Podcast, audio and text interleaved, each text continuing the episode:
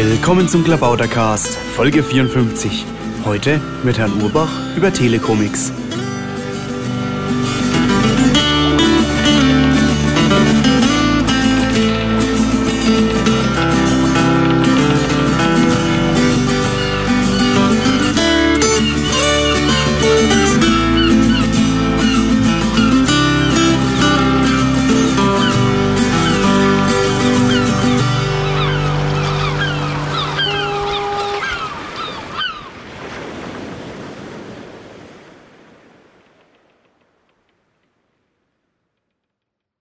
Willkommen zum Klabautercast, Nummer 54, wenn ich mich nicht ganz irre. Und bei mir sitzt Stefan Urbach, auch bekannt als Herr Urbach. Hallo Stefan. Hallo. Ja, es soll heute um Aktivismus gehen, um Ägypten gehen, um Telecomics gehen. Da haben wir eine ganze Reihe von Themen. Aber fangen wir am besten erstmal mit dir an. Du bist ja schon mal hier gewesen. Ich habe dich damals interviewt auf dem Bundesparteitag der Piratenpartei in Bingen über ACTA. Genau, über ACTA damals. Ja, ist, bist du zufrieden mit den ACTA-Aktivitäten? Wie ist da so der Stand der Dinge? Denn ACTA ist eigentlich immer noch ein Thema, ne? ACTA ist immer noch ein Thema. Ähm, ich bin nicht zufrieden mit dem Stand der Dinge, denn ähm, seit ich das nicht mehr mache in der Piratenpartei, das Thema, hat das irgendwie anscheinend keiner mehr auf dem Schirm. Also es gibt äh, die der ACTA-Mailingliste hin und wieder mal ein Lebenszeichen, aber nicht wirklich. Finde ich sehr schade. Ähm, das würde mich freuen, wenn da vielleicht ein, zwei Piraten äh, das wieder übernehmen würden, weil es gibt nicht viel zu tun, außer eigentlich zu beobachten, was da noch passiert. Momentan ist ACTA in einem, ich will sagen, bürokratischen Prozess irgendwo hängen geblieben. Ähm, und das ist natürlich sehr gut, um es weiter zu beobachten. Mhm. Und das würde mich halt freuen, wenn das ein oder zwei Piraten machen würden. Mhm. Das, ja, klar. Äh, weiter beobachten, was denn da passiert, weil inhaltlich wird da nicht mehr viel passieren. Aha, also ich äh, nehme das mal zum Anlass, hier nochmal einen Aufruf zu starten. Also ACTA braucht Aktivität und äh, ja, wer sich da äh, ja, melden will, kann das gerne tun und äh, sich da, ich glaube, man braucht sich da einfach nur erstmal im Wiki einzutragen und äh, ja, oder? Wie genau, da gibt es eine Wiki-Seite, da ja. steht die Mailingliste drauf, einfach anmelden, mitmachen, fertig. Die ist ja. halt vor allem wirklich Low-Traffic, diese Mailingliste, also keine Sorge. Mhm. Ja, das ist ja auch mal schön, wenn irgendwas Low-Traffic ist. Ja, ähm, Gut, heute soll es aber um was anderes gehen. Heute geht's um äh, ja äh, Hacktivismus oder Hack Aktivismus und du warst da ja erstmal aktiv für Telecomics. Kannst du mal kurz sagen, was Telecomics ist? Wir bilden dann im Blog auch das Logo ab, was äh, du da hast. Da sprechen wir dann auch noch drüber. Telecomics. Ähm, das ist eine ja eine Aktivistengruppierung, ähm, ursprünglich aus Schweden, mittlerweile weltweit.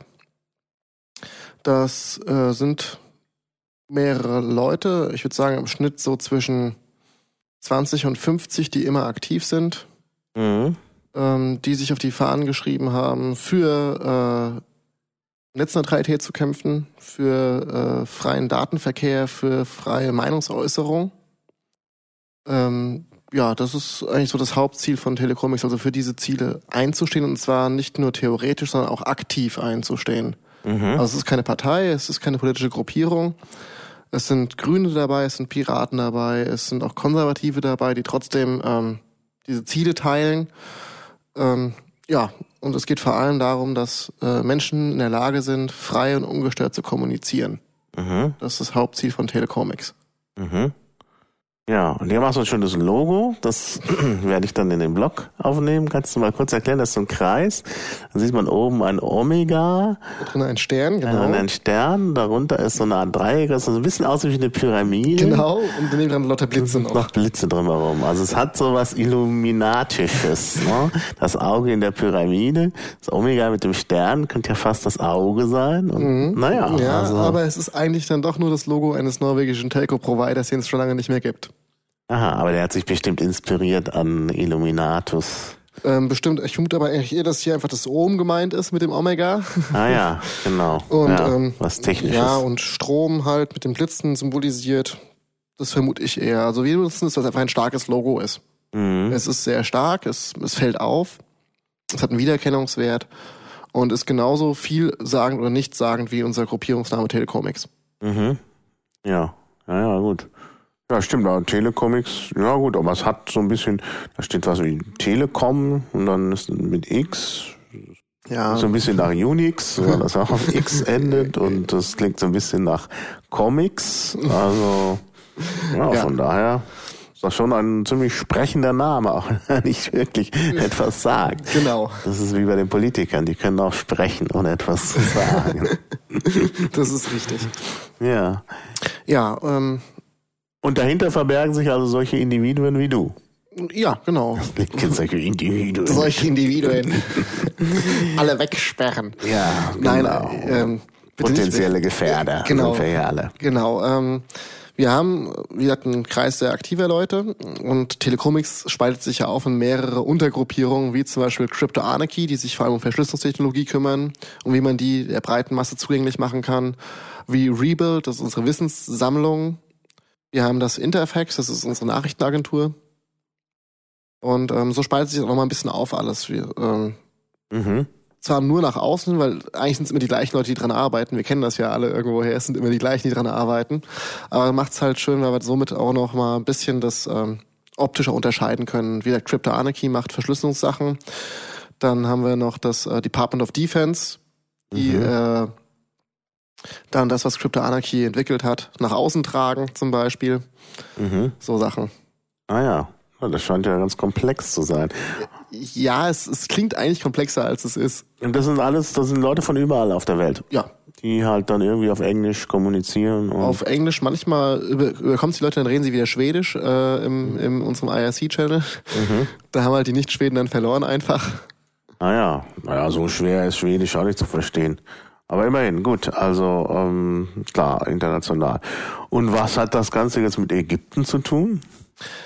Ja, Ägypten hatte ja, äh, wie wir alle mitbekommen haben, äh, eine Revolution am Laufen gehabt.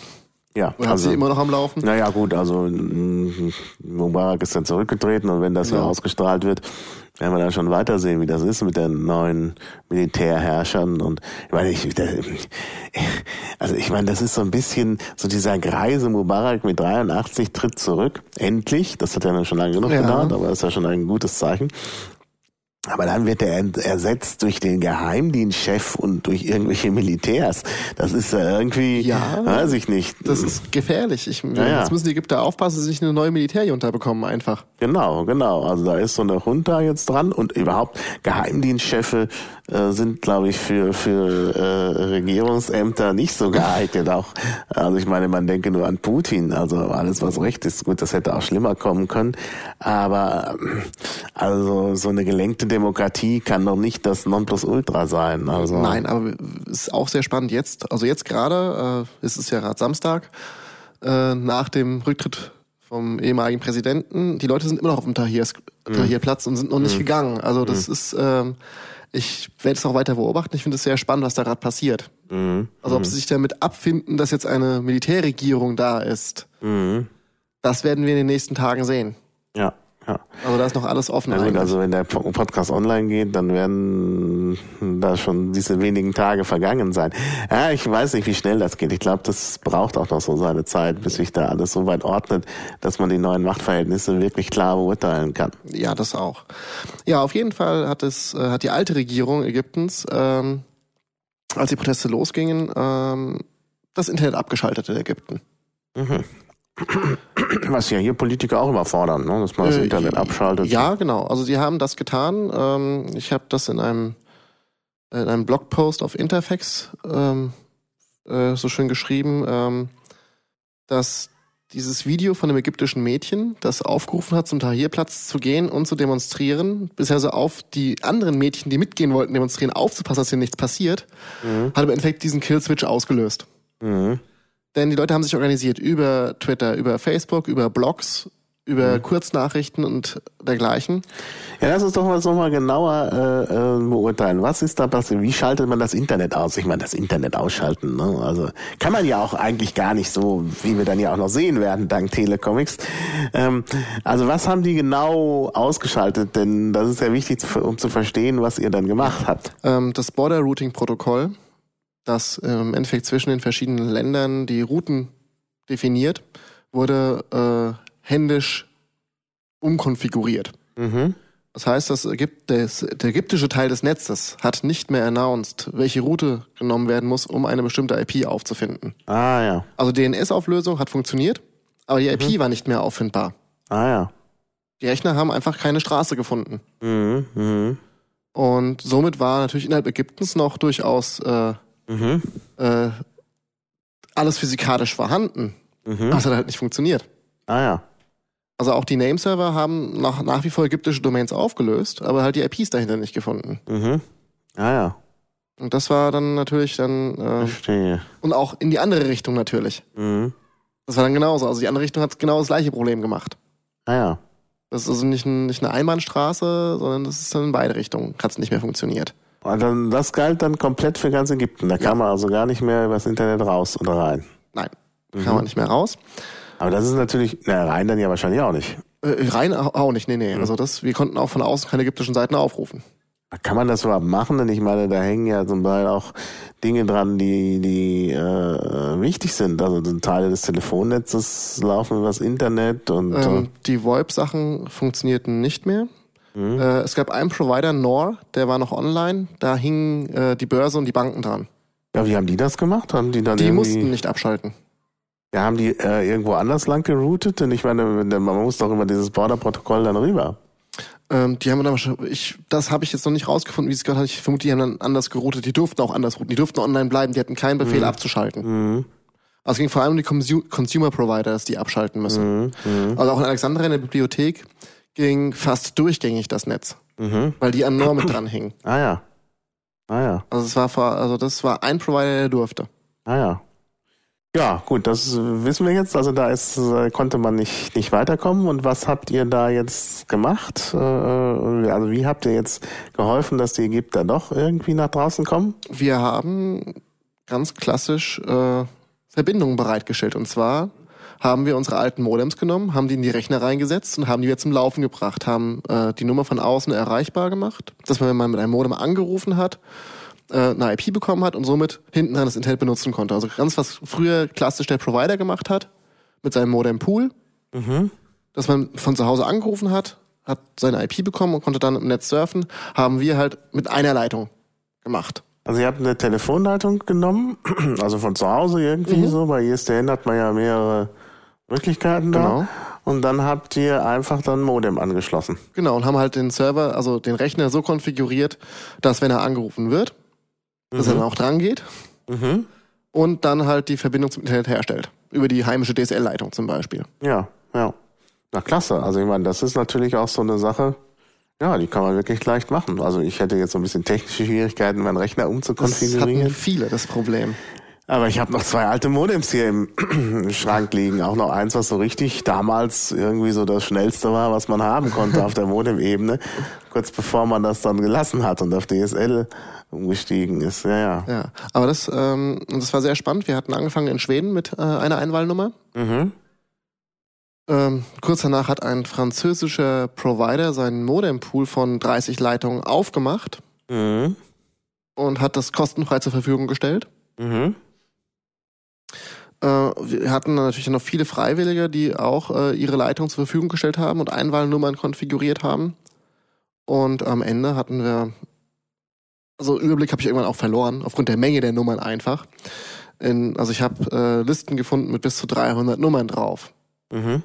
Wie viele davon jetzt effektiv funktioniert haben, weiß ich nicht. Ich weiß nur, dass äh, einige der Nummern ständig Anrufe entgegengenommen haben. Wie haben jetzt die Ägypter davon erfahren? Denn man konnte die ja jetzt nicht über Internet erreichen. Ja, man konnte sie anfaxen. Ah. Wir haben Faxe geschickt. Ah. Wir haben Faxe mit den Nummern drauf und den Login-Daten an Bibliotheken gefaxt, äh, Universitäten, äh, IT-Firmen, weil die die ersten sind, die es auch weiterverteilen können, die auch wissen, was man damit machen muss. Mhm. Also bringt nichts, wenn ich das jetzt in den Kindergarten faxe, weil da wird wahrscheinlich niemand wissen, was er mit diesen Daten machen soll. Mhm. Teilweise haben auch Hotels einfach angefaxt mhm. und haben diese Nummern weitergegeben. Mhm.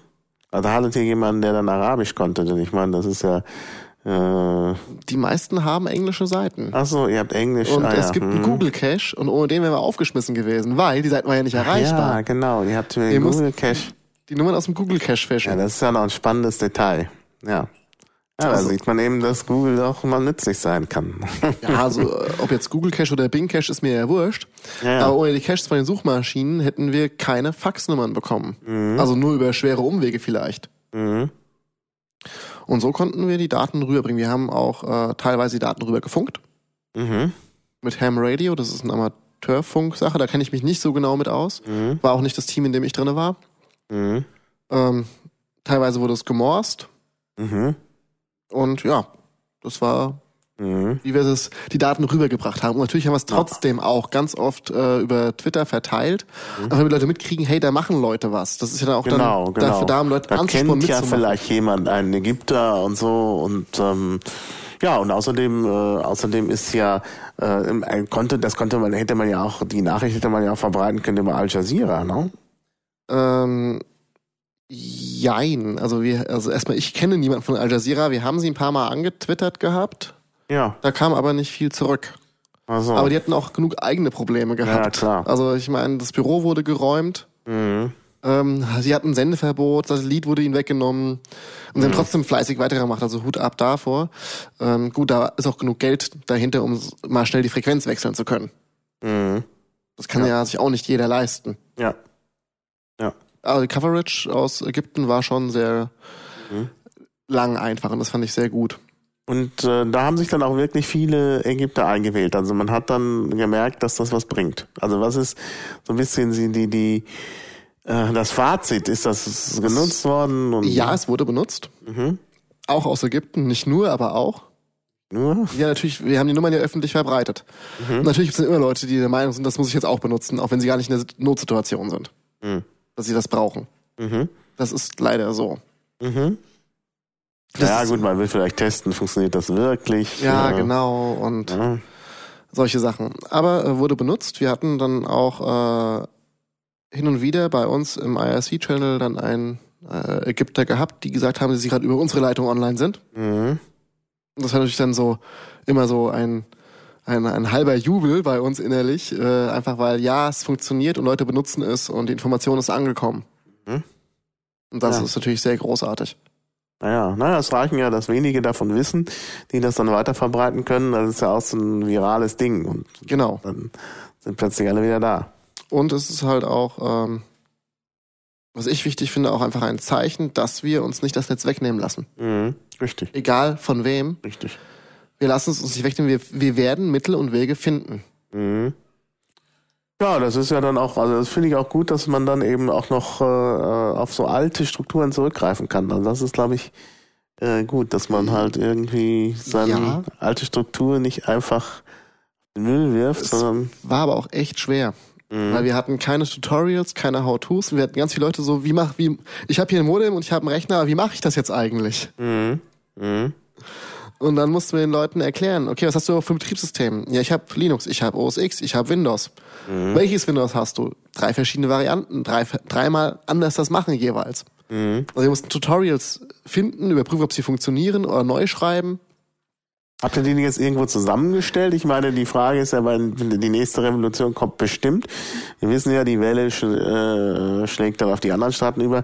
Wir haben ja jetzt gehört, dass in Algerien irgendwie sich die Leute auch nicht mehr alles bieten lassen. Ja, in Jemen geht's auch los. In Jemen geht's los, in Syrien. In Syrien wird es wahrscheinlich am schwersten sein, weil da die, der Geheimdienst den härtesten Griff äh, hat ja. äh, um das Land.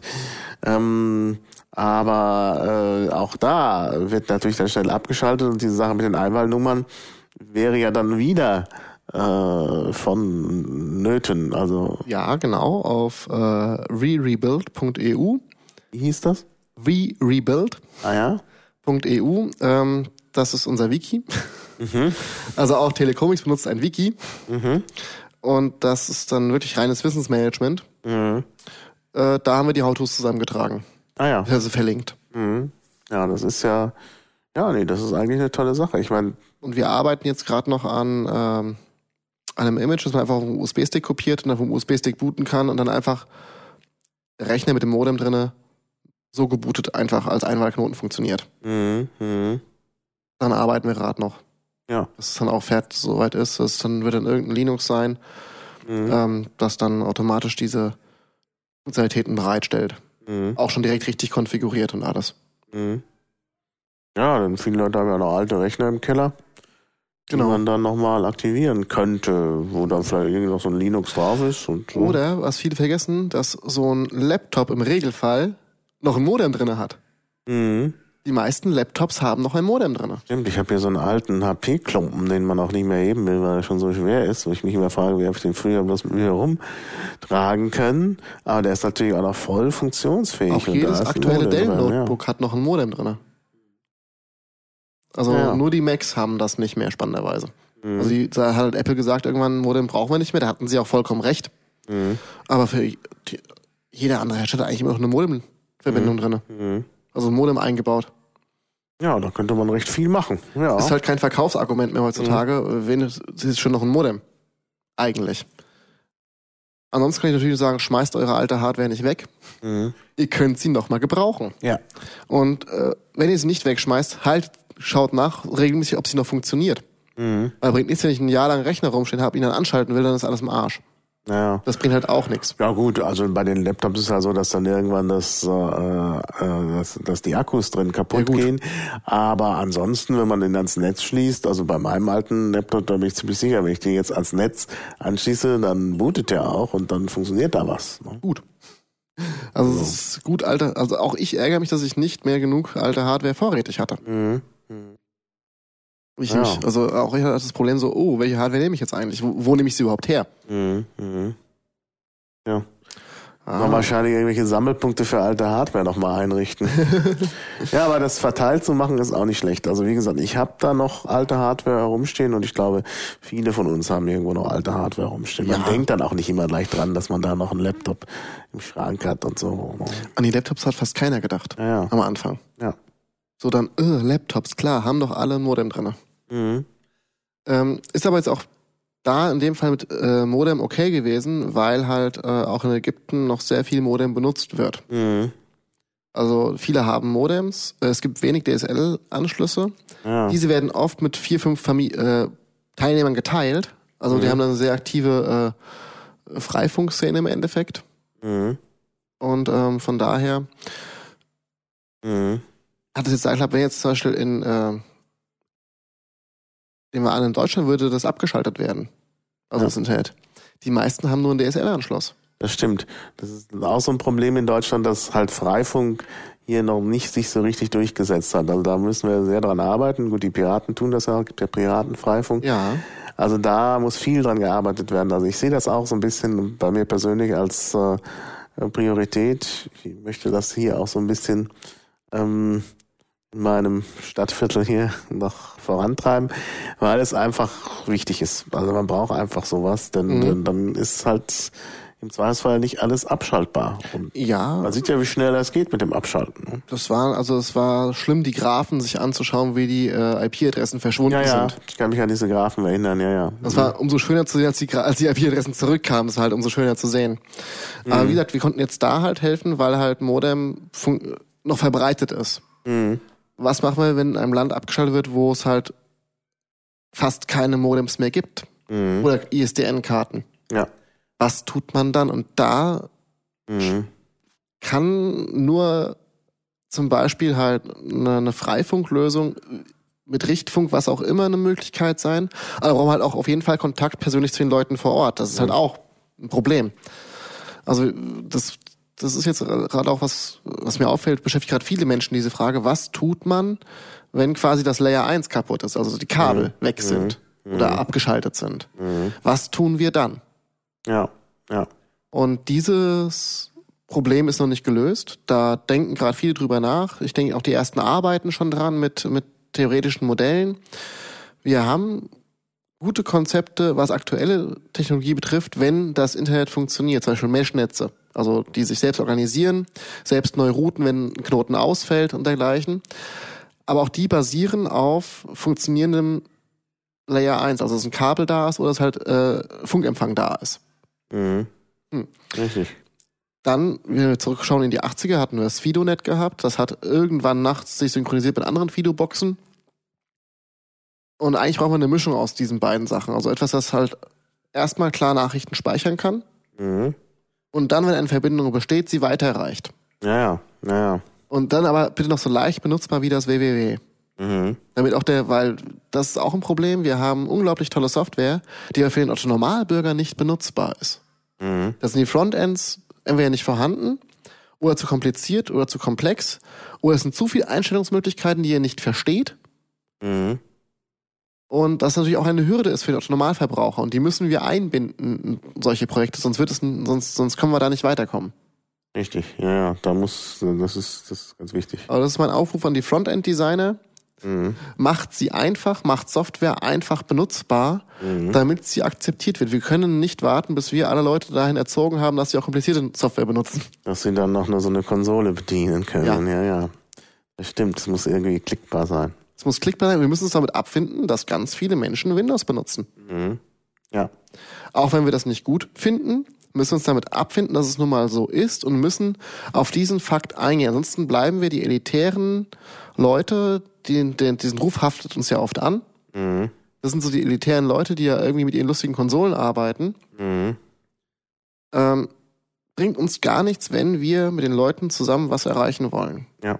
Da müssen wir auch als, als, als Aktivisten ein bisschen umdenken. Da müssen auch viele Piraten umdenken. Wenn ich teilweise Äußerungen lese, kriege ich's Grauen. Mhm. So, äh, du benutzt Windows. Äh, äh. Ja, benutzt halt jemand Windows, dann passiert das halt. Mhm. Muss man sich damit abfinden einfach. Mhm. mhm. Ja, ja, klar. Nee, das ist wichtig, dass, dass, dass eben die Sachen auch so sind, dass viele Leute eingebunden sind. Also auch gerade bei Freifunk. Solange das so ein bisschen alles noch in der Nerd-Ecke ist, ähm, benutzt das keiner und äh, ja. da muss man halt tatsächlich was aufbauen. Ganz wichtig. Ja, aber ich denke, so die Leute bei Telecomics sind schon eher so die Nerds, also die äh, da aktiv sind. Ja, das ist richtig. Also so der Kernbereich. Die meisten sind da schon Nerds. Ähm, das ist, glaube ich, aber einfach das, also der Tatsache geschuldet, dass halt wie die meisten Sachen, die im Netz so passieren, an, an politischen Dingen oder an aktivistischen Dingen, einfach von, von Nerds gestartet werden. Mhm. Und natürlich auch erst als am ehesten natürlich Nerds da sich, äh, mhm. sich angezogen fühlen. Ähm, wir haben aber auch, zum Beispiel aus Mexiko, äh, Personen dabei, die keine Nerds sind, die politisch interessiert sind, die äh, gerne Nachrichten verbreiten, gerne mhm. auch äh, Situationen bewerten, mhm. zum Beispiel die. Äh, ja gut, in Mexiko ist natürlich auch die Lage so, dass man da mehr Gefühl dafür hat, weil man ja da auch äh, an der kurzen Leine gehalten wird, was das Internet wahrscheinlich das angeht. Also ich weiß es nicht genau. Ich ja, könnte schon mir vorstellen, ja. dass die Mexikaner da auch äh, schon sehen, dass bei ihnen auch mal was ausgeschaltet wird. Ne? Ja, ich habe halt äh, die, äh, also ich habe die da wieder getroffen, äh, mit der ich schon bei ACTA zusammengearbeitet habe. Mhm. Also naja, aus Mexikaner. ACTA waren die auch aktiv aus gutem Grund. Ne? Ja. Ja. Und ähm, ansonsten halt Franzosen sind dabei. Wie gesagt, äh, da hatte ich auch äh, letzte Woche eine Radioshow auf, äh, auf hackerspace.org. Haben wir auch über Telecomics erzählt. Mhm. War plötzlich ein Franzose, aber ich wusste gar nicht, dass er ein Franzose ist, weil es mir auch egal war, die ganze Zeit. Mhm. Ähm, und das war auch sehr schön gewesen, dann ähm, mit den Leuten einfach zusammenzuarbeiten, weltweit. Das ist äh, schon eine, eine, ja. großartige Sache. Aber das ist halt natürlich wieder vor allem dann wieder die Nerds, die sowas tun, weil die halt auch einfach einen komischen Schlafrhythmen oft haben. Ja. Na, das ist ja bei äh, so äh, Aktivitäten, die über ein Land hinausgehen, gar nicht so schlecht, weil man dann besser mit der Zeitverschiebung zurechtkommt. Genau. Aber das ist ja. halt auch so dann der Grund, warum halt vor allem Nerds bei solchen Gruppierungen dabei sind, ja. meines Erachtens nach. Klar. Ja, da gibt's schon äh, ja, einen Zusammenhang. Äh, weil wenn man über Hacktivismus spricht, dann denkt man auch immer gleich an Anonymous. Und das ist ja auch so eine Gruppe, bei der man denkt, da war, also man, Anonymous sagt es ja, also man weiß nicht, wer das ist und so. Mhm. Gibt es da irgendwelche Zusammenhänge oder wie würdest du das Verhältnis von Telecomics und Anonymous sehen? Also ich, ähm, wir haben das neulich festgestellt. Anonymous äh, takes sites down, Telecomics keep them up. Mhm. Also da, wo Anonymous eine Denial-of-Service-Attacke fährt, fangen wir an, das Zeug zu mirrorn, damit es auch weiterhin erreichbar ist. Aha, aha. Also ich, ich halte Anonymous in so einem Belang für grundsätzlich destruktiv, mhm. was ich sehr schade finde, weil die Ideen oft gut sind, aber die Ausführung halt mit einfach ja. äh, durch eine Denial-of-Service-Attacke das Zeug abzuschalten, finde ich nicht gut. Mhm. Weil auch eine Lüge muss erkennbar bleiben, damit ich sie bewerten kann. Mhm. Ja. Und deswegen sind dann geht dann Telecomics her und mirrort das Zeug. Wir haben da ein Projekt, das nennt sich äh, Streisand.me. Mhm. Da wird auch gemirrored, was das Zeug hält, mhm. damit eben gerade Informationen nicht verschwinden können. Mhm. Und ja, natürlich trifft es erstmal zum Beispiel ein Unternehmen erstmal ganz stark, wenn die Seite nicht erreichbar ist, aber das heißt auch die Informationen nicht erreichbar. Mhm. Ja. Und das ist dann, das ist eine Gefahr. Mhm. Weil so kann man auch Informationen verschwinden lassen. Mhm. Ja, das stimmt. Und das ist immer schlecht, wenn Informationen verschwinden, ja. Genau, also Anonymous war super oder ist nach wie vor super im ähm, Scientology-Protest. ähm, mhm. Das finde ich äh, Hut ab. Finde mhm. ich großartig, sich da auch weltweit zu koordinieren und mhm. irgendwie die, die Proteste vor den, vor den Kirchenzentralen zu machen. Aber ansonsten einfach äh, Denial of Service Attacken, das hat nichts Konstruktives. Das ist nur destruktiv und ähm, ich denke, warum es so gut funktioniert, ist halt, weil es so einfach ist. Mhm. Ich ja, halte mir ein Tool runter, gebe die Adresse ja. ein, drücke einen Knopf und warte. Genau. Also auch, auch innerhalb der äh, Community der Computerversteher ist halt, äh, sind halt mehr Leute da, die nicht ganz so viel verstehen. Mhm. Und deshalb ist es halt gut, wenn die dann, also für die, wenn sie einfach Tools haben, ja. Genau, genau. ja. Das ist halt ein einfaches Tool. Ähm, das finde ich halt, wie gesagt, sehr schade und mhm. wir sind halt nicht so destruktiv. Also wir haben einen Grundsatz bei Telecomics, der nennt sich Data Love. Mhm. Wir wollen, dass Daten fließen können, dass Daten erreichbar sind, mhm. die einmal erreichbar waren, dass äh, eben gerade nichts entfernt wird aus dem Netz. Mhm. mhm. Das wollen wir nicht. Ja, ja. Und das ist ganz wichtig. Und ich denke, dass, da gehe ich auch mit vielen ähm, Piraten überein mit dieser Aussage, dass wir es wichtig finden, dass Daten erreichbar sind, wenn sie erstmal öffentlich waren. Also wenn eine, mhm. Dat wenn eine Seite erreichbar war, ist es schön, wenn sie immer erreichbar bleibt. Mhm. Ja. ja. Weil sonst müssen wir auf den Google Cache zurückgreifen. Ja. und da ja, und dann verschwinden Sachen natürlich auch aus dem Google Cache. Natürlich. Das ist natürlich klar. Natürlich. So, insbesondere wenn das Verschwinden gewollt ist. Also wenn eine Firma zum Beispiel irgendwas über sich verschwinden lässt, dann wird die natürlich sofort Google anschreiben und sagen, hat mal, oh, nehmt das da aus dem Cache. Genau. Also irgendjemand wird schon so viel verstehen, dass er auf die Idee kommt, dass man den Google Cache auch ausbremsen muss. Und dann wird Google das ja auch gleich machen. Dann steht man da. Ja, kein Grund für Google, es nicht zu tun. Ja. Also. Oh. Ähm, genau. Also, ich glaube, das ist auch deren Policy. Wenn jemand sich speziell darum bittet, Sachen aus dem Cache zu nehmen, dann passiert das auch. Ja. Glaube schon. Also man sieht das ja oft öfter, dass es keinen Google Cache gibt für irgendwelche Seiten. Mhm. Und das ist dann oft so, dass man sich denken kann, dass da jemand wirklich es darauf angelegt hat, die Sachen mhm. verschwinden zu lassen. Ja, manchmal ist noch die Wayback Machine eine Hilfe, aber auch nicht immer. Ja. Ja, ja also ich denke, das ist so die große Abgrenzung zu Anonymous, die wir haben. Wir sind zwar auch nicht äh, zwingend bekannt. Wir haben ein paar Mitglieder, die ihr Gesicht hinhalten, wenn jemand fragt. Also äh, das macht äh, der Chris macht das, der der Petter und und der Marcin vor allem. Mhm. Das sind äh, drei Schweden und ähm, seit der Ägypten-Operation auch meine Wenigkeit. Mhm. Ich wurde halt auch von den drei gefragt, ob ich das machen würde, auch mit meinem echten Namen einstellen, weil halt Presse oft noch einen ja, echten Namen man. haben das möchte. Braucht man. Und ich meine jetzt die Gefahr bei diesem Ägypten-Einsatz ist auch eher gering, also für die einzelne Person. Also ich meine, ich denke mir, wenn das so so Sachen sind, wo dann äh, irgendwie auch äh, der Staat, gegen den man operiert, irgendwie näher rückt an einen, also im eigenen Land oder die USA ist ja immer so ein bisschen ein Problem, weil die ja überall ihre Agenten mhm. haben, dann wird es natürlich wirklich äh, gefährlich, wenn man sich dazu sehr zu so etwas bekennt. Aber im Fall von Ägypten sehe ich jetzt nicht eine unmittelbare Gefahr für eine Person hier. Ich auch nicht. Also deswegen habe ich auch gar kein Problem mit. Und ich denke, wenn es eine Operation gegen zum Beispiel die USA wäre, weil da Zensur stattfinden würde, dann ähm, würde ich mir das auch wahrscheinlich erst überlegen, will ich das wirklich? Mhm. Ähm, kann jetzt noch nicht sagen, ob ich es machen würde oder nicht, mhm. mein Gesicht herhalten. Ja. Ähm, kommt auch darauf an, wie bekannt man ist und wie viel Kontakt man zu anderen Leuten hat, die ein Verschwinden feststellen könnten. Mhm. Ist ja auch ja. ganz wichtig. Ja. Aber ich mache mir da momentan gar keine Sorgen, dass irgendwas ja, passieren würde. Genau, genau. Ja. ja. ja. Ja, was gibt's denn sonst noch so für Aktivismus, äh, also neben den jetzt schon genannten, also Telecomics und Anonymous ist natürlich auch irgendwie Aktivismus, auch wenn man sagen kann, gut, das finden wir jetzt nicht so gut. Ähm, was gibt's denn sonst noch? Ähm, ja, es gibt recht viel Gruppierungen weltweit, die Aktivismus betreiben. Meistens sehr lokal begrenzt.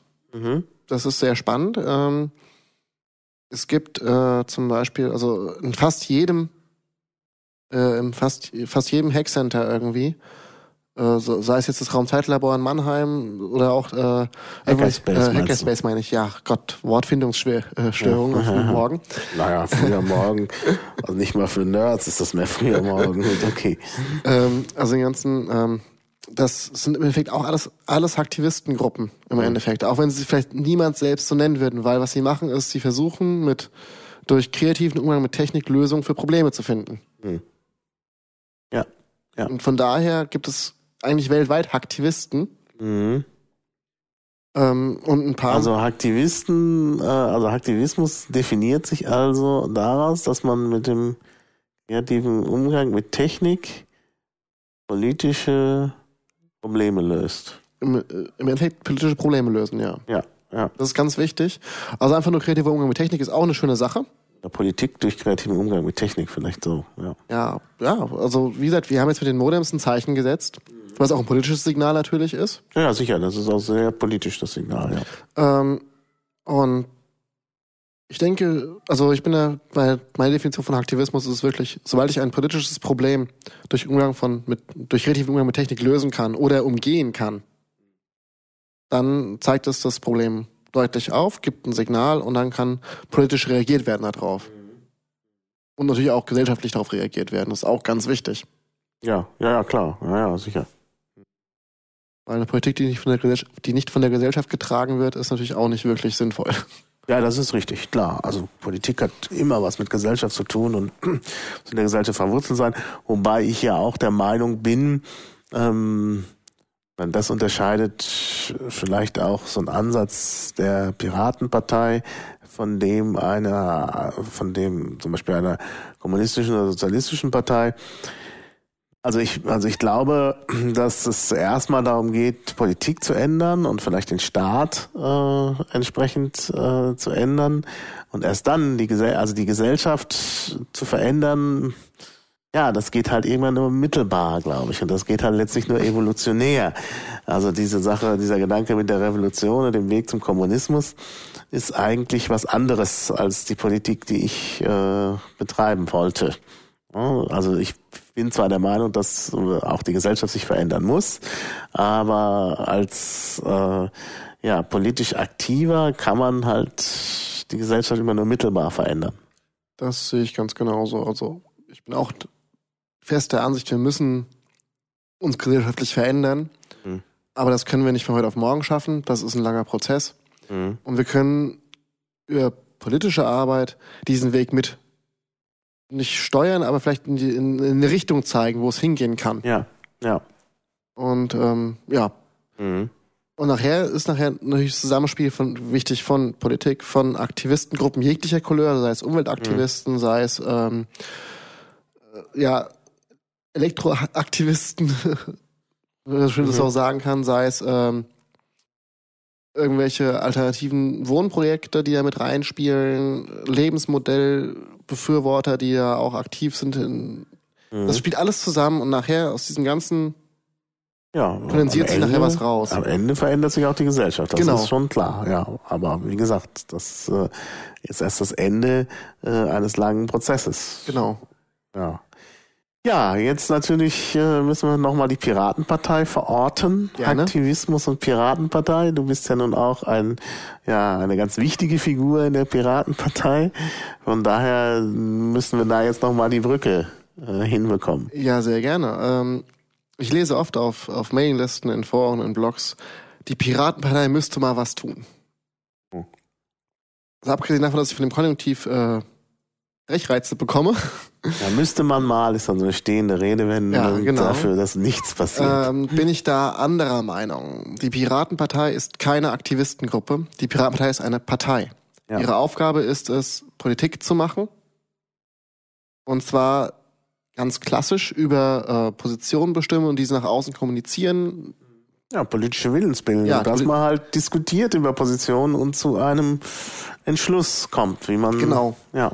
Und ähm, eben gerade, was wir gemacht haben, jetzt äh, wieder die Brücke zurückzuschlagen, was wir mit Modems gemacht haben, war, wäre nicht Aufgabe der Piratenpartei gewesen. Mhm. Auch wenn Leute das sagen, dass es das so ist, nein, ist es nicht. Mhm. Es, ja. Wenn sie dafür Geld gibt, ist es auch ein politisches Signal, natürlich. Mhm. Das ist auch vollkommen in Ordnung, aber es ist nicht Aufgabe der Partei, Aktivismus zu betreiben. Ja. Und das ist ganz wichtig, wenn sie das unterstützt finanziell. Mhm. Das ist eine Sache.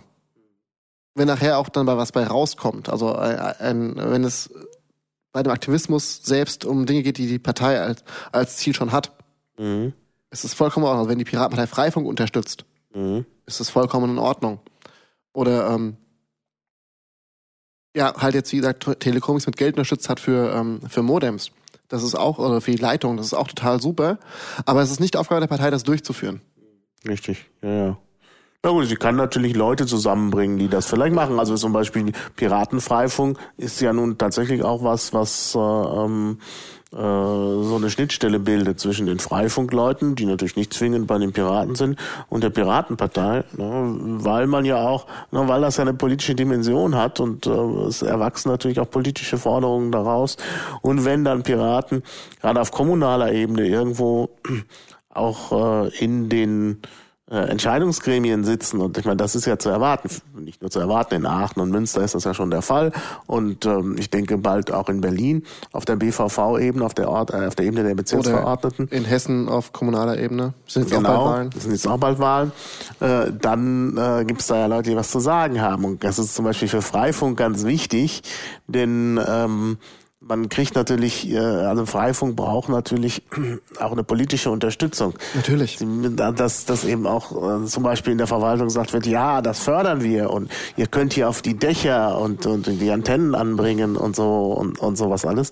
Mhm. Also da ist das schon ganz nützlich. Deshalb ist da eine Vernetzung ganz nützlich. Aber es ist ja, klar. Genau, die Vernetzung ist da ganz wichtig. Ja. ja. Aber es ist wieder nicht Aufgabe der Partei, Freifunk Richtig. zu betreiben. Genau. Aber ja, das Vernetzen natürlich, das das ist ganz wichtig, aber ich, also, was ich mir wünsche eigentlich von den Piraten ist, dass sie, äh, wenn sie der Meinung sind, dass die Piratenpartei was machen muss, sich überlegen mhm. sollen, mhm. ist es Aufgabe der Partei oder ist es Aufgabe einer Aktivistengruppe? Ja, ja. Gibt es schon Aktivistengruppe, die das machen könnte? Wenn ja, warum spricht man nicht mit denen darüber? Mhm. Ja. Wenn nein, dann kann man so schnell Leute finden, mit denen man zusammen was machen kann. Gerade übers Internet geht das so schnell. Mhm. Genau. Ähm, das ist gar kein Thema. Und wenn man keinen findet, wird es wohl nicht so gut sein, die Idee. Mhm. Klar. Ja, ja. Ja, das ist schon richtig. Also da, da sollte man deutlich unterscheiden. Ich glaube, das muss man wirklich mal betonen, denn äh, ich habe so ein bisschen das Gefühl, also insbesondere wenn, wenn ich in Bayern unterwegs bin, habe ich so ein bisschen das Gefühl, dass es da Leute gibt, die sind in die Piratenpartei eingetreten, weil sie eigentlich in den CCC wollten aber der CCC ihn irgendwie zu, naja, zu, zu gefähr, ja, gefährlich ist der falsche Ausdruck, aber der war ihnen dann irgendwie nicht ganz geheuer. Ja, ja, zu suspekt. Der war ihnen nicht geheuer, so, mh, hm, so Hacker und, ja, und man weiß es nicht. Also, die waren vielleicht, ich will vielleicht nicht sagen zu konservativ, aber vielleicht äh, also zu ängstlich, was den CCC angeht. Und dann haben sie die Piratenpartei gefunden und sind da reingegangen und möchten jetzt aber eigentlich sowas machen wie den CCC. Und das beißt sich natürlich. Das Wir brauchen auch keinen zweiten CCC. Ja, ja. Wir haben schon einen. Ja, das beißt sich dann auch so ein bisschen mit äh, ähm, den Dingen, mit denen sich äh, Parteien beschäftigen. Das sind eben auch gerade die Leute, die dann, sobald man mal über Sozialpolitik spricht oder über Geschlechterpolitik, dann gleich äh, Zetan Mordio schreien und sagen, ja, das ist nicht unser Kernprogramm. Ja, ja das ist, also ich habe es wirklich so erlebt. Ja? Äh, und, und, und das ist eben der, der Irrtum, den diese Leute da haben. Und das ist auch das Problem äh, mit diesem Konzept der Kernis. Das sind ja auch nicht so viele. Ähm, also dieses Kernprogramm, ja, schön und gut, aber in der Politik geht's halt weiter und man muss halt immer wieder, das ist halt das Wesen äh, der Partei, äh, Programm erweitern, Positionen beziehen und eben eben auch Willensbildung durchführen. Das ist ja nun gerade der Sinn der Parteien und das ist eben nicht beschränkt auf äh, äh das Internet. Ne? Äh, du sprichst ja gerade auch mit so einem Kern, mit so einem Kerni. Naja, gut, dann können wir das ja noch kurz ausdiskutieren. Äh, nein, aber mit, also ich bin leider auch da an, leicht anderer Ansicht. Mhm.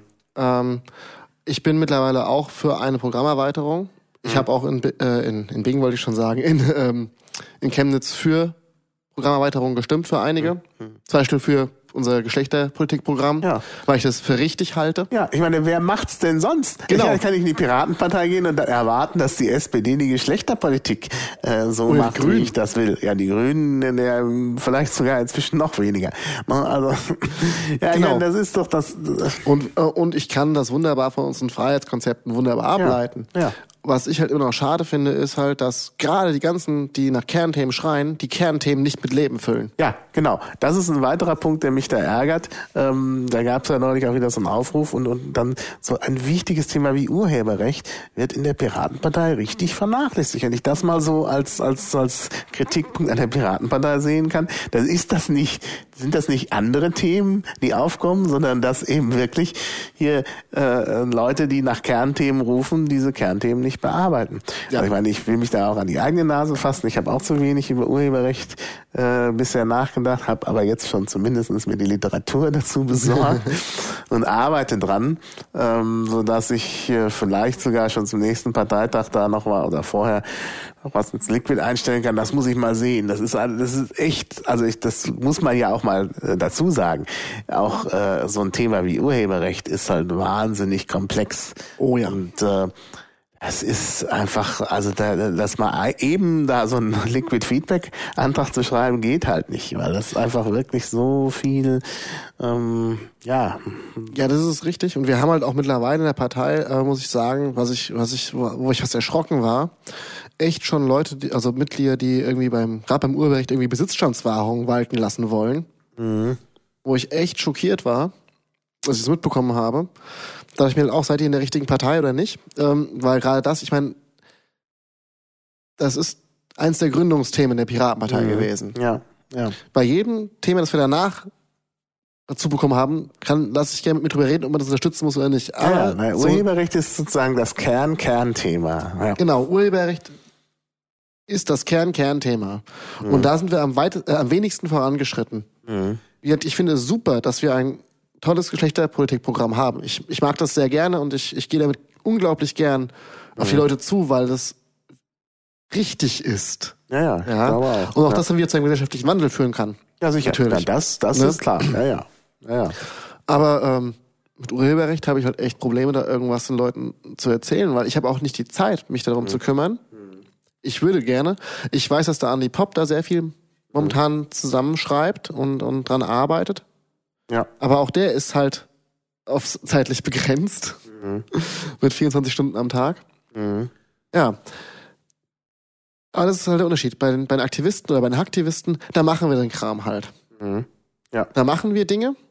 Mhm. Und bei der Piratenpartei überlegen wir aus diesen Dingen, die gemacht worden sind von anderen Leuten, was wir daraus für politische Sch Schlussfolgerungen ziehen mhm. können und müssen. Mhm. Ja. Und welche Folgerung wir haben, um diesen Idealzustand, den, den sich, äh, den man eigentlich haben möchte, bereitzustellen. Mhm. Also zum Beispiel, dass man halt im Netz, in Deutschland das Netz nicht abschalten kann. Mhm. Ja. Das ist doch eigentlich eine Lehre aus dem, was wir in Ägypten jetzt hatten. Mhm. In Rheinland-Pfalz kann die Polizei das Handynetz abschalten bei Terrorgefahr. Ja. ja, ja, deshalb sage ich ja, es klingt jetzt so ein bisschen, man sagt ja, und hier in Deutschland, da, dann heißt es immer, ja, da kann ja nichts passieren, hier sind ja alle gut, der Staat ist gut und so. Naja, aber wir müssen uns nur mal vorstellen, es gibt wirklich einen Terroranschlag in Deutschland. Das ist Rheinland-Pfalz das Handynetz tot. Äh, also ich meine, ich will das nicht hoffen. Ich halte es auch im Gegensatz zu äh, vielen anderen für komplett unwahrscheinlich, dass es ein richtiger Terroranschlag ist aus äh, ähm, ja, aus einer Richtung, die man so Al-Qaida nennt, mhm. wobei ich ja sogar der Meinung bin, dass es Al-Qaida so gar nicht gibt. nicht so gar nicht gibt. Aber wir wollen da nicht zu weit gehen äh, jetzt hier, äh, dann wäre das ein extra Podcast. Aber also ich, es kann aber trotzdem sein, wir haben ja Sachen gesehen, Sauerlandgruppe und ähnliches, dass hier mal ein Anschlag tatsächlich durchgeführt wird. Einer, der mhm. wirklich auch Opfer fordert. Ähm, dann werden das natürlich hier unsere, äh, ich will ja gar nicht mal sagen Neokon-Politiker, aber also diese Leute, die hier immer so ähm, ja Ordnung und und, und, so Sicherheit Ruhe und Sicherheit haben wollen ähm, und mit vier Uncertainty und Doubt arbeiten, die werden dann sofort auf dem Plan sein. Und sofort wird ein, werden äh, Angehörige der Exekutive, die ja doch hier äh, weitgehend CDU kontrolliert ist, dann äh, versuchen da Dinge äh, durchzupeitschen. Und dann wird innerhalb von wenigen Tagen, also du sagst es schon, Rheinland-Pfalz, das Handynetz ist weg.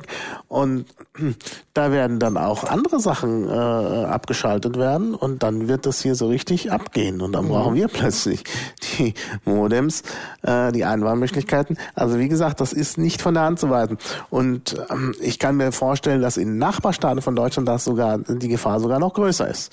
Also Großbritannien ist ja inzwischen ein Kontrollstaat. Österreich. Denkt ganz laut über den Killswitch nach. Ja, ja. Äh, auch in Frankreich ist sowieso alles sehr zentralistisch in Paris. Mhm. Ähm, da äh, wird der Staatspräsident persönlich den roten Knopf drücken wollen. In, in, in den Niederlanden ist auch je, eigentlich jede IP auf Amsterdam ja. gebrandet, also kommt aus Amsterdam. Genau. Ähm. Ja, ja. Ja, dann wäre noch das andere Szenario, dass jemand ähm, äh, vielleicht auch eher so aus der der Neocon-Ecke einen Anschlag verübt auf so ein äh, äh, Internet-Exchange, ne? zum Beispiel in Amsterdam, dann sehen wir ja auch ziemlich alt aus. Wir wissen ja, dass als äh, Amsterdam da eine Schlüsselposition hat. Ich meine, dann ist immer noch der Punkt, das ist ja das Schöne am Internet, dass sich dann die Pakete andere Wege suchen. Das ist ja die geniale naja, Idee. Ähm, ich kann da ein schönes Beispiel geben. Ähm, aus einer Zeit bei AOL, also mhm. bis letztes Jahr.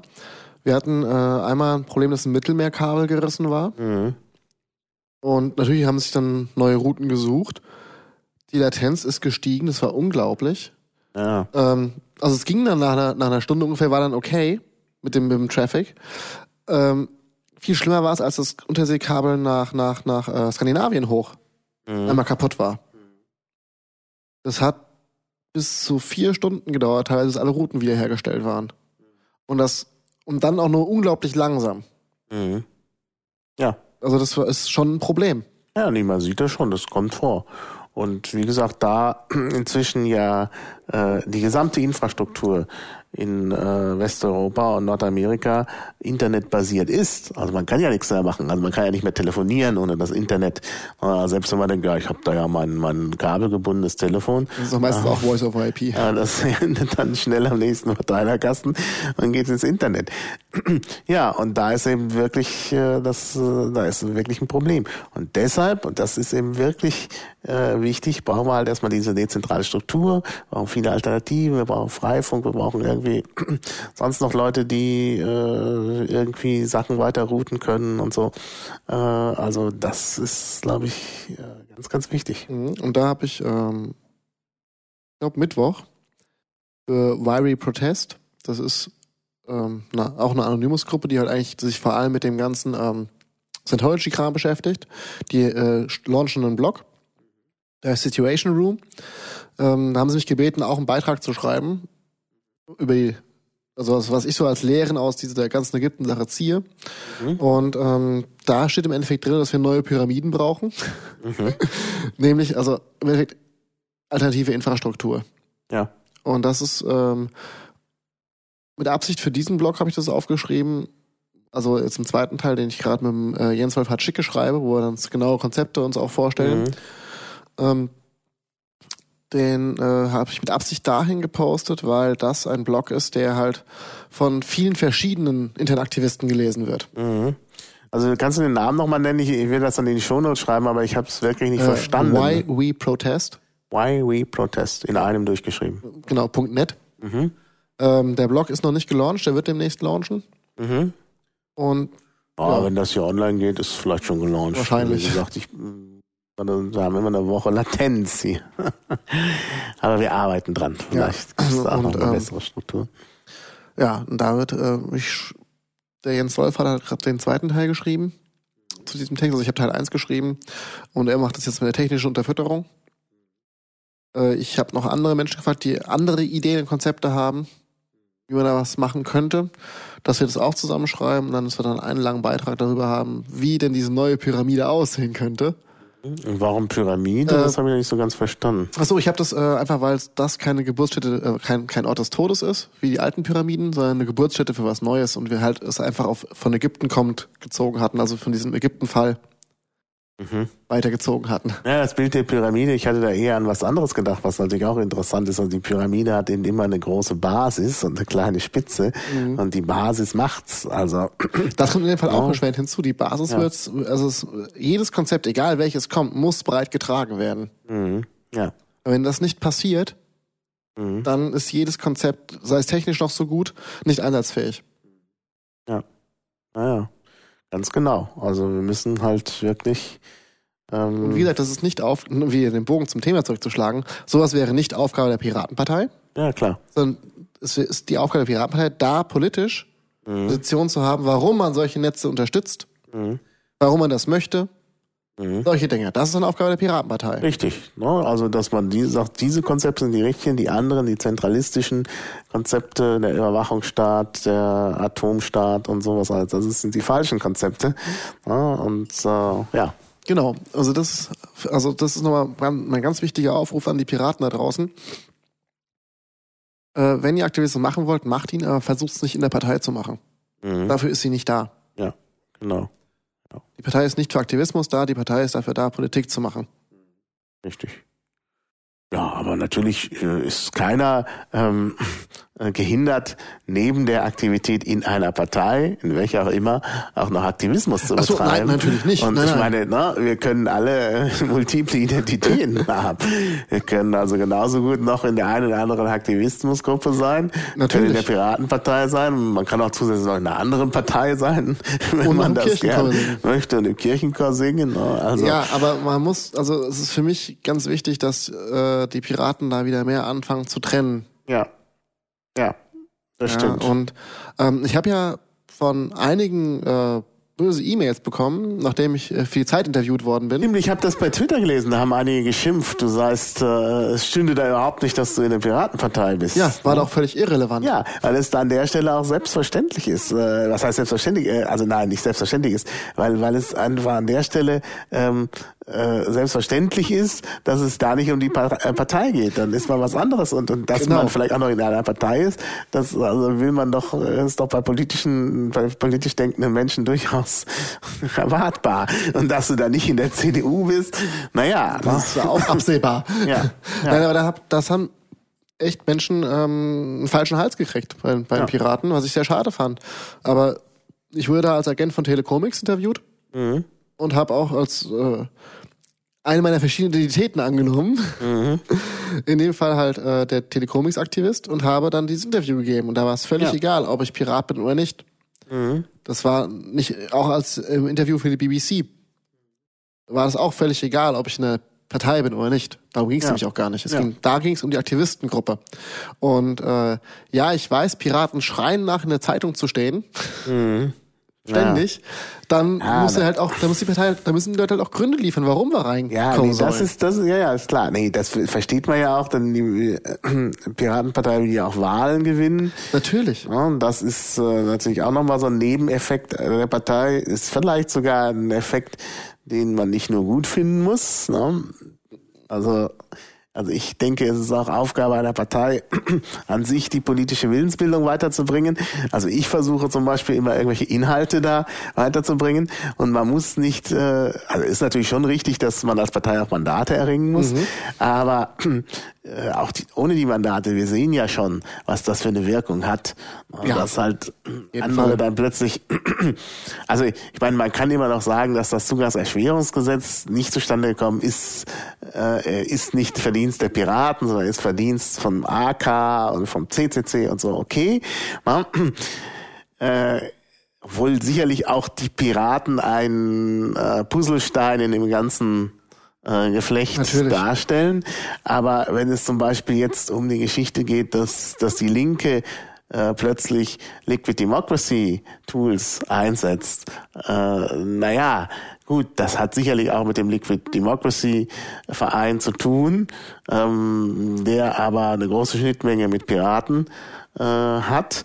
Mhm. Und das hat sicherlich auch mit der Piratenpartei zu tun, denn sonst würde ja die Vertreterin der, der Linken nicht sofort im Zeitungsinterview äh, schreiben, wir sind jetzt weiter als die Piraten. Also es fällt ja auf, dass es mit den Piraten zu tun hat. Dass man sieht, auch als Partei, die nur von 800.000 Menschen gewählt worden ist, oder 850.000 Menschen bei der Bundestagswahl, hat man einen Einfluss in der politischen Landschaft. Ja, natürlich. Und äh, äh, das äh, ist, glaube ich, ganz, ganz wichtig. Deshalb finde ich, also eine Stimme für die Piratenpartei oder die Unterstützung der Piratenpartei ist nicht gleich verloren. Nur weil es nicht die Grünen sind oder nicht die... Das sowieso. Äh, Und äh, schönes, ich sehe es mir hier sehr, sehr schön, ähm, im Landkreis Offenbach in Hessen gibt es ein, äh, eine Untergliederung der Piratenpartei und die werden von allen politischen Gegnern ja doch Gegnern trotzdem immer wieder wahrgenommen und auch kritisch beobachtet. Mhm. Und ähm, das ist schon sehr spannend auch zu sehen, der Prozess da, wie ja, es da funktioniert. Also das äh, die ja. Leute schauen schon, also die anderen Parteien schauen auf die Piraten. Ja. Das ich auch so. Und natürlich schauen sie auch Sachen ab und das und wenn irgendjemand was von Piraten kopiert, muss man nicht immer gleich losheulen. Nein, das ist so ja. im Gegenteil. Also das ist Sondern einfach mal, da ist Copy-Paste an der richtigen Stelle. Ne? Genau. also. Endlich mal an der richtigen Stelle. Ja, ja. Also das ist ähm, klar. Ah, und nichtsdestotrotz von mir aus auch Mandate und, und die Piratenpartei wird ja Mandate erringen. Ja. Also jetzt hier auf der kommunalen Ebene hatten wir ja schon besprochen. Das halte ich auch ganz wichtig, weil sich viel Politik da abspielt. Und ich meine, ne, da ist man auch. viel Ausführung der Politik. Ja. Also zum Beispiel in ja. Hessen, die, äh, also kann ich, ich bin halt gebürtiger Hess, deswegen kenne ich mich da recht gut aus. Ja, du hast da ja bis gerade eben gewohnt. Genau. Ne? Äh, bis quasi vor vorgestern oder so ähnlich. Nein, also bis äh, Dezember. Und ähm, wenn es äh, in Hessen dürfen recht viele Kreise, wenn es um Hartz-IV-Regelsätze geht, also um die Verteilung des Geldes, mhm. dann gibt der Landkreis die Anweisung an die Stelle aus, wann welches Geld bezahlt werden soll. Also das ist aktives Leben der Politik. Also ich ja, kann natürlich als, Land, als, als äh, der Kreis entscheiden, was ist mir jetzt wichtiger? Will ich jetzt lieber hier die Schule bauen oder will ich lieber den Hartz-IV-Empfängern doch die neuen Waschmaschinen kaufen? Mhm. Als, als, als ganz krasses Beispiel. Ja. Aber die Aus, weil die Auszahlungskriterien sind teilweise sehr, sehr schwammig formuliert. Mhm. Und dann ist es echt Auslegungssache der verschiedenen Verwaltungsebenen, wie denn bezahlt werden soll. Und dann ist es auch wichtig, dass da Piraten sind und auch solche Vorgänge transparent werden für die Leute da draußen. Damit mhm. sie verstehen, warum sowas passiert. Mhm. Ja. Ja. Ja. Genau. Deswegen freue ich mich schon sehr auf dieses Ergebnis der hessischen Kommunalwahl, wo ja, ich glaube, in der Hälfte der Landkreise Piraten antreten. Mhm. Naja. Ja, nee, also ich äh, freue mich auch schon auf das Ergebnis in Berlin, wo die ein oder andere BVV anschließend mit Piraten besetzt sein wird. Und das hat auch für die Piratenpartei äh, nochmal einen extra Vorteil, Nämlich die Leute müssen sich da nicht mehr so, haben auch gar nicht mehr die Zeit, sich an Mailinglisten fruchtlos zu streiten, sondern sie werden plötzlich, plötzlich mit ernsthafter Politik und dem politischen Gegner konfrontiert, ja. wo die Konfrontationen natürlich auf dieser unteren Ebene nicht so heftig sind, sondern da arbeitet man eher über die politischen Lager hinweg zusammen. Aber das ist, glaube ich, auch ganz lehrreich. Also ich äh, habe das auch bei meinen Gesprächen mit Leuten aus Münster und Aachen festgestellt, dass die irgendwie schon so einen ganz anderen Mindset haben. Ähm, also was heißt einen anderen Mindset? Also das sind jetzt nicht die Berufspolitiker, falls das jemand glaubt, sondern das sind halt Leute, die auch wirklich sich ernsthafte Gedanken machen und nicht ständig nur über den letzten äh, Thread auf der Mailingliste ähm, ja diskutieren. Das, das ist mir auch halt aufgefallen. Also gerade zum Beispiel in Münster bin ich, das finde ich sehr geil, was da für eine Kommunalpolitik gemacht wird von den Piraten. Mhm. Das ist super. Ja. Und da werden die Piraten auch ganz anders wahrgenommen als äh, mhm. woanders. Und ich bin mir sicher, dass gerade so das gute Kommunalarbeit natürlich auch für gute Landtagswahlen und äh, Bundestagswahlergebnisse ja. mitsorgt. Ja, auf jeden Fall. Das ist die beste Werbung, die man machen kann.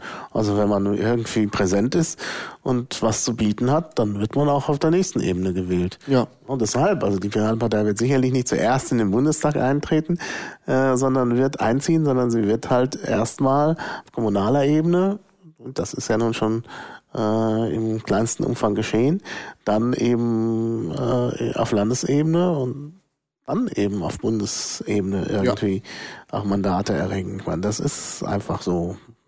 Das sehe ich auch ganz, ganz klar genauso. Das ist ja auch gut und richtig, dass Politik eben da noch so von unten nach oben funktioniert und eben nicht andersrum. Mhm.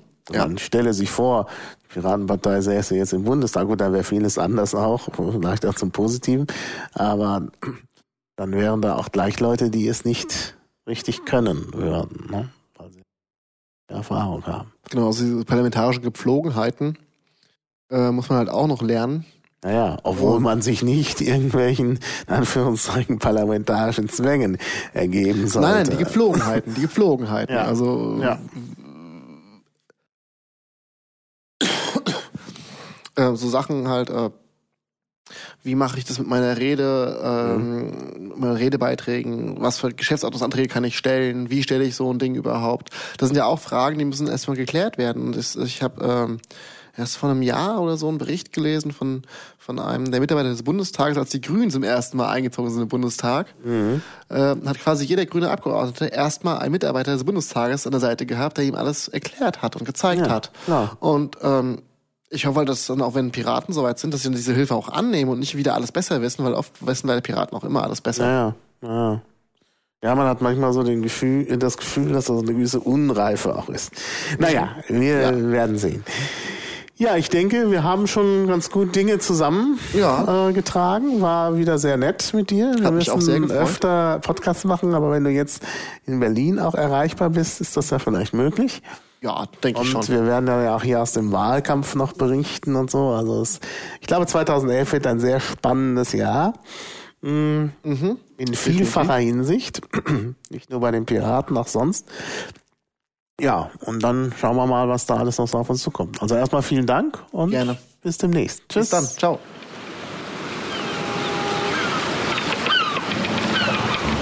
Auf Wiederhören. Bis zum nächsten Klabautercast.